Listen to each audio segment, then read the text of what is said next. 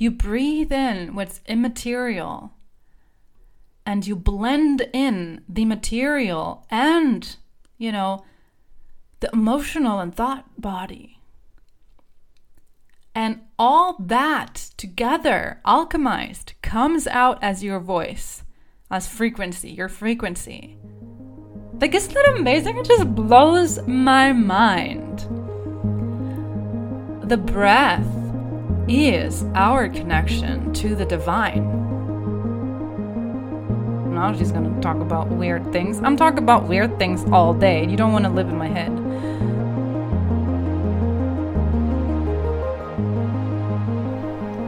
Welcome to the Sound of You podcast.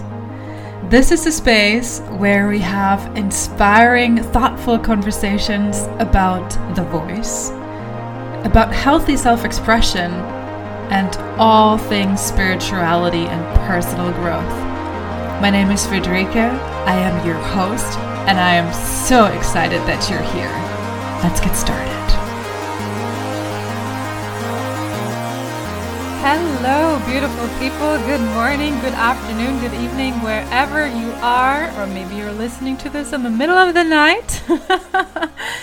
Welcome back to the sound of you. In this episode, I'm really excited about it, as I'm actually excited about all episodes. I will start a new series.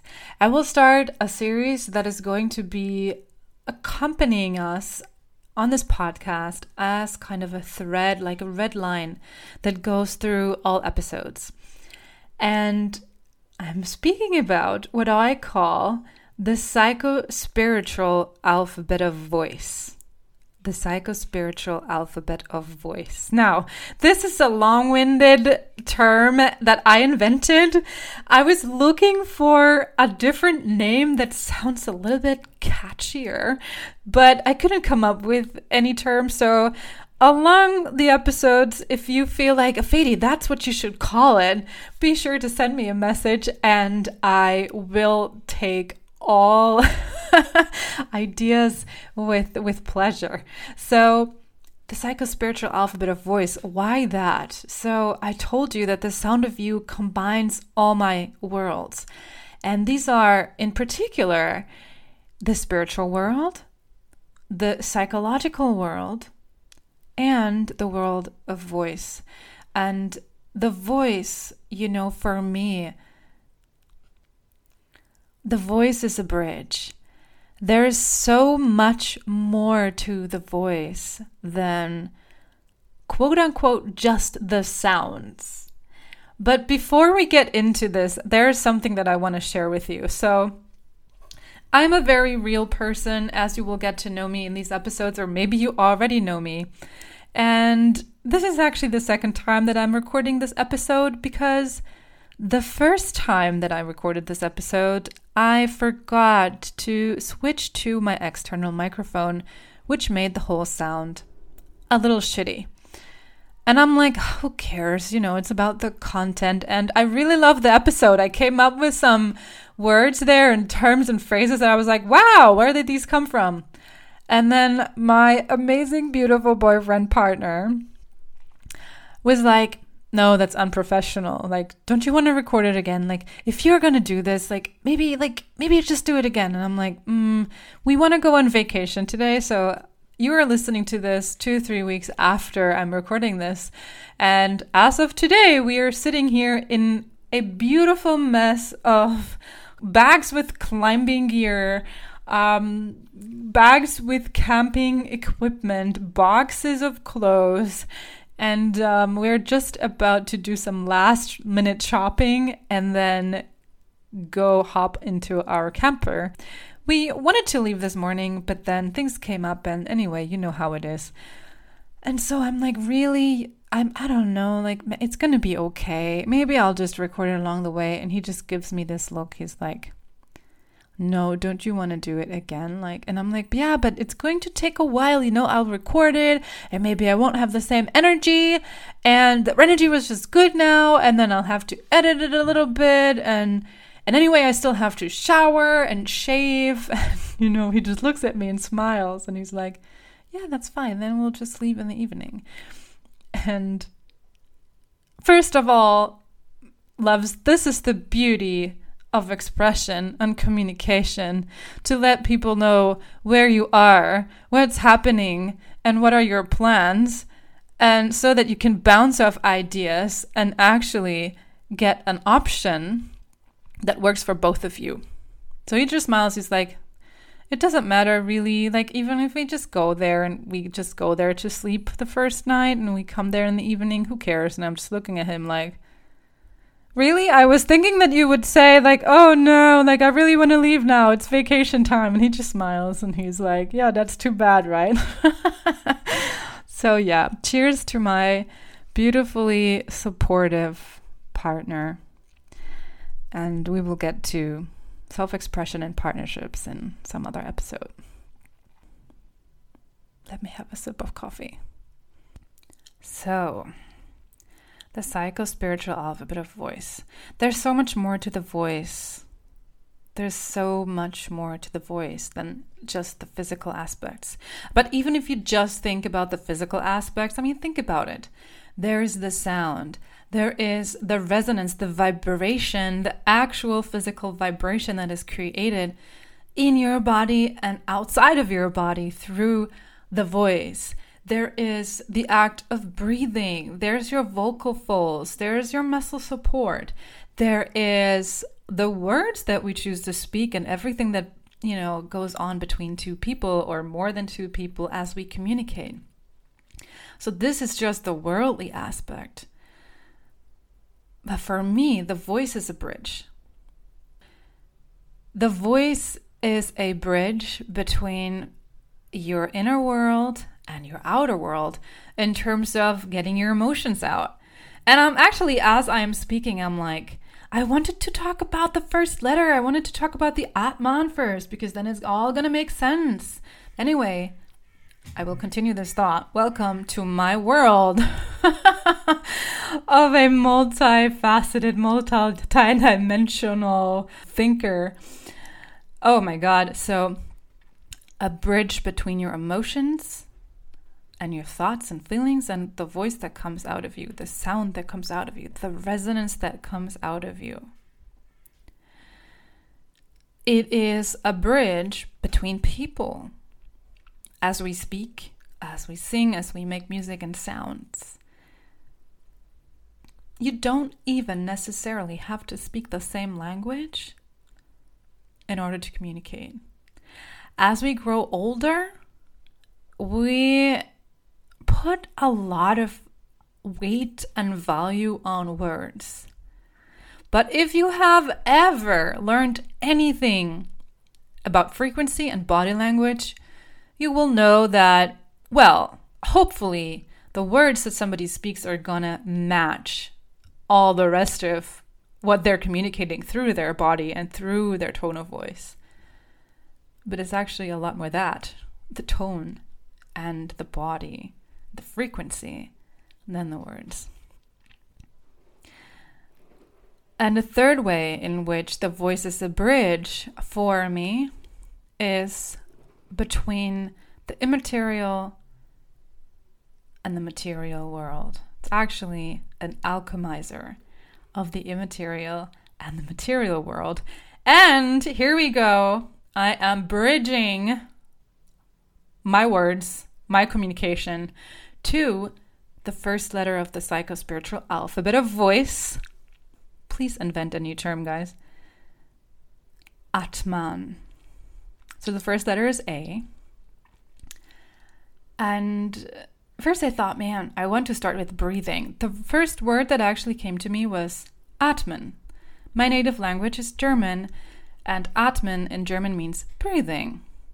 I'm like, damn, that sucks. I'm going to have to wait until the letter B until I can talk about breathing, which we will, but in a different fashion than what I'm going to share with you about Atman and the Atman.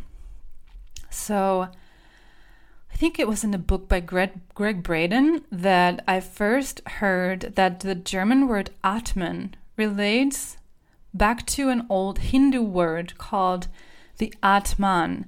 And it's not even just a word, it's a whole like It's a whole spiritual concept. I went and researched and I watched this more than one hour long talk by a Hindu Swami to understand the concept of, of Atman, and I'm blown the f- away. This is so deep, and to have my native language, the, the word for breathing in my native language be associated or related to the Atman just blows my mind. Because if I think about what breathing means in other languages, okay, I don't know that many other languages, but let's just take French. It's respire. Let's take English, it's breathing, or inhale, exhale. Let's take Italian, spirare, respirare. I think it's kind of the same in Spanish. Hmm, I wonder if I know another language. But anyway, you get my point. The other languages refer more to the actual physical action than the German word, which goes to the Atman. And you're like, Fedi, get to the point of it. What's the Atman now? The Atman in Hindu tradition is your essence, is our essence. Isn't that just fascinating? Like, I can't wrap my head around this. And I'll try to explain it as best as I can. I'm not a Hindu and I'm like, I'm not an expert in Hinduism, so I will share with you the way that I understood the Swami. The Atma, there, there are three bodies, okay, according to this teaching. So it's your physical body, it's very similar to New Age spiritual teachings, by the way. The physical body, then there is the emotional and thought body,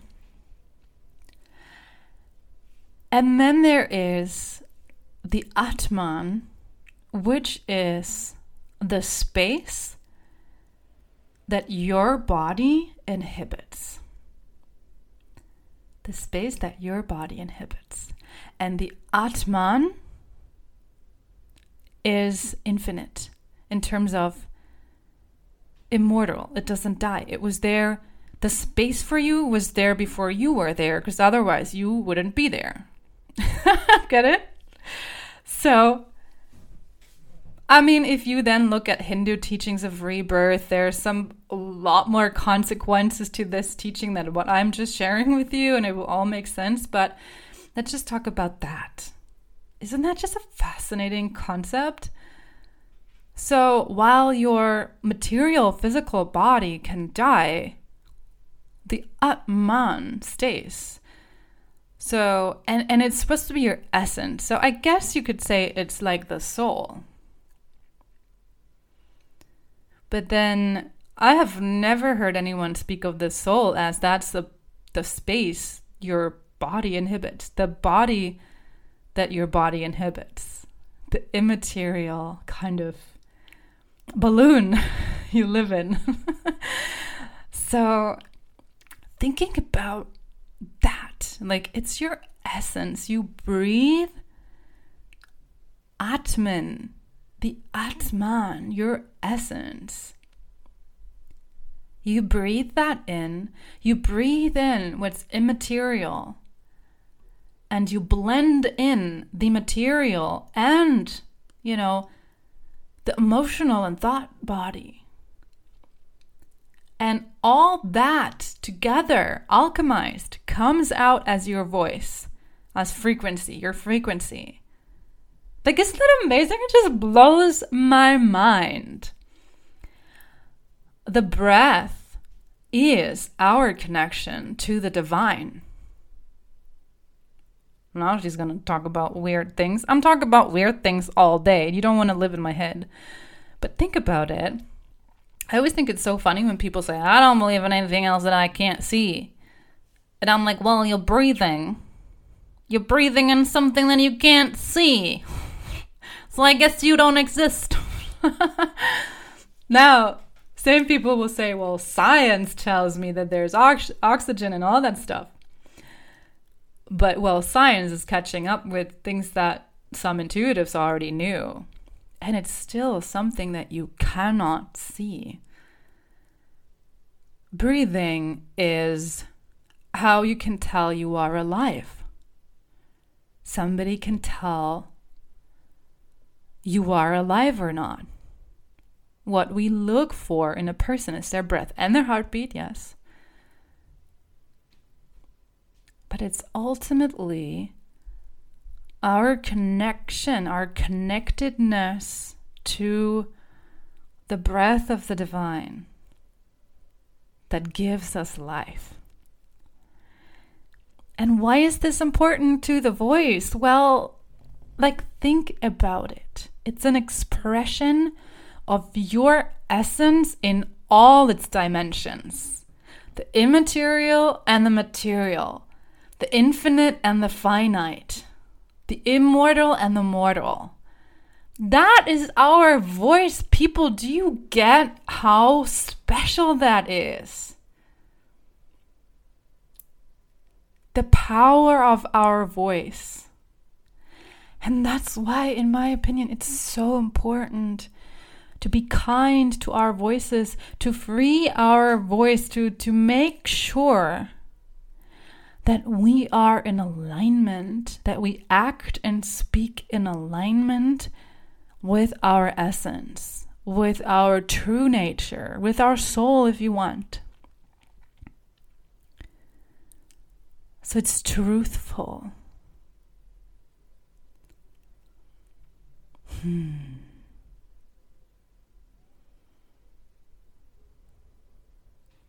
I can't believe I just went into this. Let me think if there is something else that I wanted to say about this subject. There actually is. There's something that I call sound channeling. But before I dive into this and talk too much about myself again, basically that's what babies do. Well, in not in all senses of the word channeling, but okay, let's say babies cannot communicate through words. I was saying earlier how, as adults, we place too much value on words. Babies don't have words, and yet, their frequency, the tone, and the volume, and everything about the sounds they make tell us exactly what they want to say.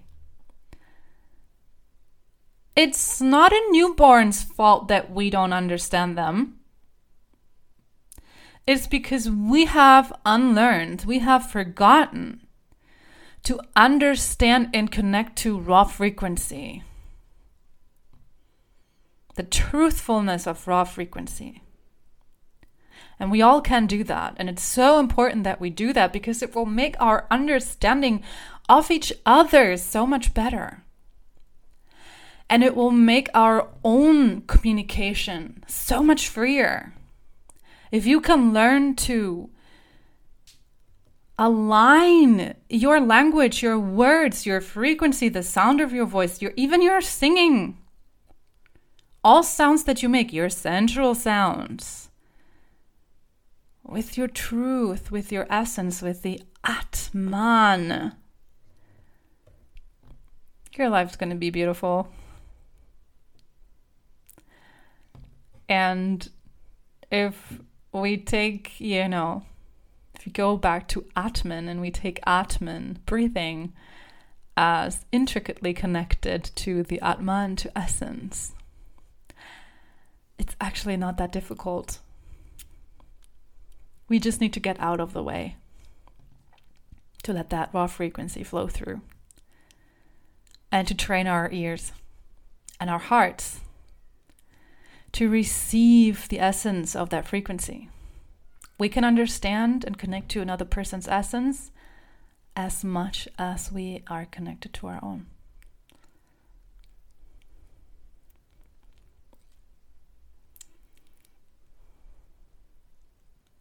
Wish you a beautiful day.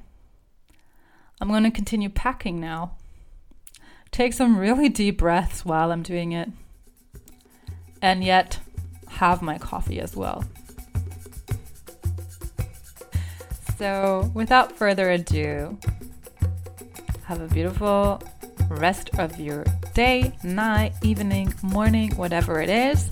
And as always, let me know how this resonates and please share this episode. Please share my podcast with everyone you feel like would like this. I am so grateful that you're here and I'm looking forward to seeing you and hearing you again. Mwah.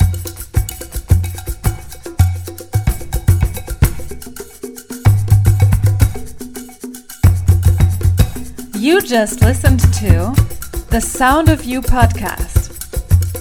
And if you want to free your self expression, be confident in who you are, and release old junk that really doesn't serve you anymore, get in touch with me and join the tribe.